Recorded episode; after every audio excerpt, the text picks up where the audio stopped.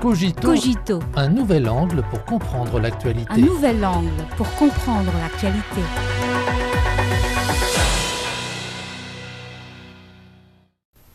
Bienvenue à Cogito. La première session de la 14e Assemblée populaire nationale APN s'est achevée le 13 mars à Beijing avec un discours important du président Xi Jinping, lequel fixe les nouvelles orientations politiques de la Chine, axées principalement sur la modernisation chinoise, couplée à un développement de haute qualité dans tous les secteurs de la vie socio-économique du pays. Dans son discours de clôture de cette importante rencontre, Xi Jinping a souligné la nécessité de promouvoir un développement de haute qualité, d'œuvrer à la construction d'une communauté de destin pour l'humanité et de poursuivre une ouverture de haut niveau sur la nouvelle marche de la construction d'un grand pays socialiste moderne et de la progression du renouveau de la nation chinoise. Des médias étrangers qui ont couvert cette grand-messe politique chinoise les deux sessions ont commenté que la planification de l'avenir de la Chine indique non seulement l'orientation de son progrès, mais apporte également de la douceur au monde. Un mot-clé, la modernisation chinoise. Elle a été dans toutes les lèvres et reprise dans tous les discours durant ces assises politiques de haute importance pour la nation chinoise. Elle constitue même un enjeu important pour le nouveau gouvernement chinois au cours de cette année 2023. Lors des sessions annuelles de l'APN et de la CCPPC de cette année, la modernisation chinoise est décrite comme un objectif et un processus de développement ambitieux caractérisé par un développement de haute qualité et l'ouverture de haut niveau.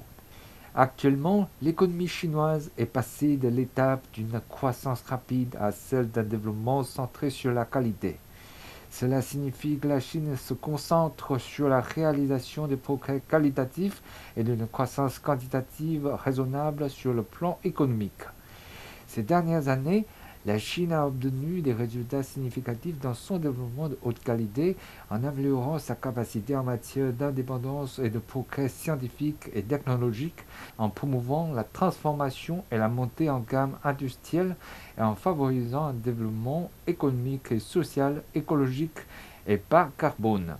En 2022, les produits chinois de haute technologie à forte valeur ajoutée et issus de la transition verte ont constitué un nouveau pôle de croissance pour les exportations.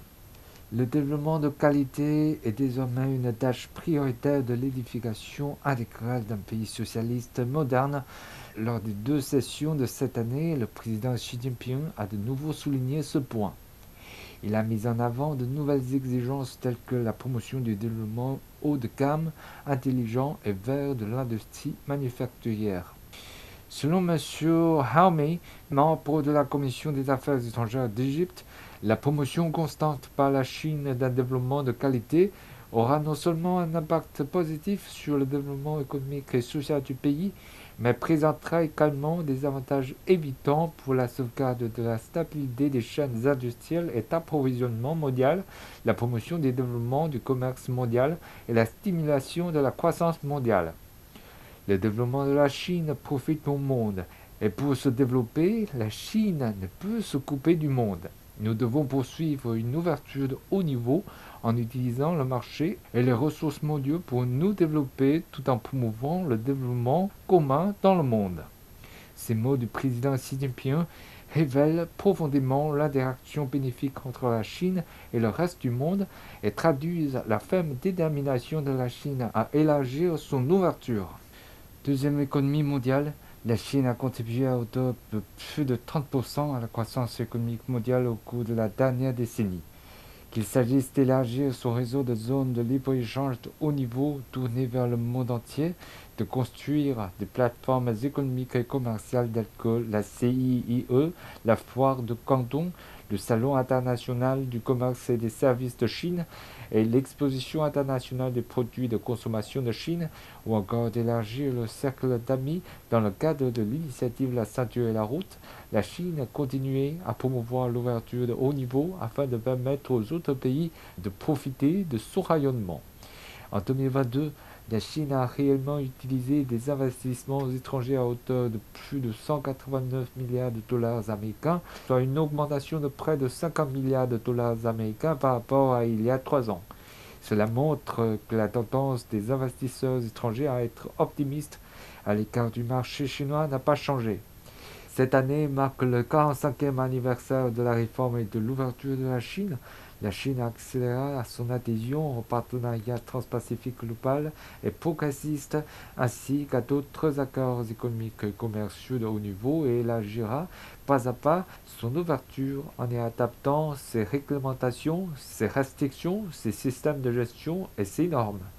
En quoi Santiago Bustolo chercheur au Centre d'études Argentine-Chine de l'Université de Buenos Aires, alors que le protectionnisme accroît l'incertitude dans l'économie mondiale, la Chine poursuit une ouverture de haut niveau et cherche à établir des relations mutuellement bénéfiques, ce qui donne à chaque pays la possibilité de réaliser son propre développement. À l'heure actuelle, le monde est loin d'être tranquille et le développement économique mondial est confronté à un froid les messages émis lors des deux sessions de la Chine qui viennent de s'achever ont apporté une douceur printanière au monde. On peut s'attendre à ce que, dans le processus de modernisation chinoise, la Chine continue à faire bénéficier au monde les fruits de son propre développement en apportant également plus de stabilité et d'énergie positive au développement pacifique du monde.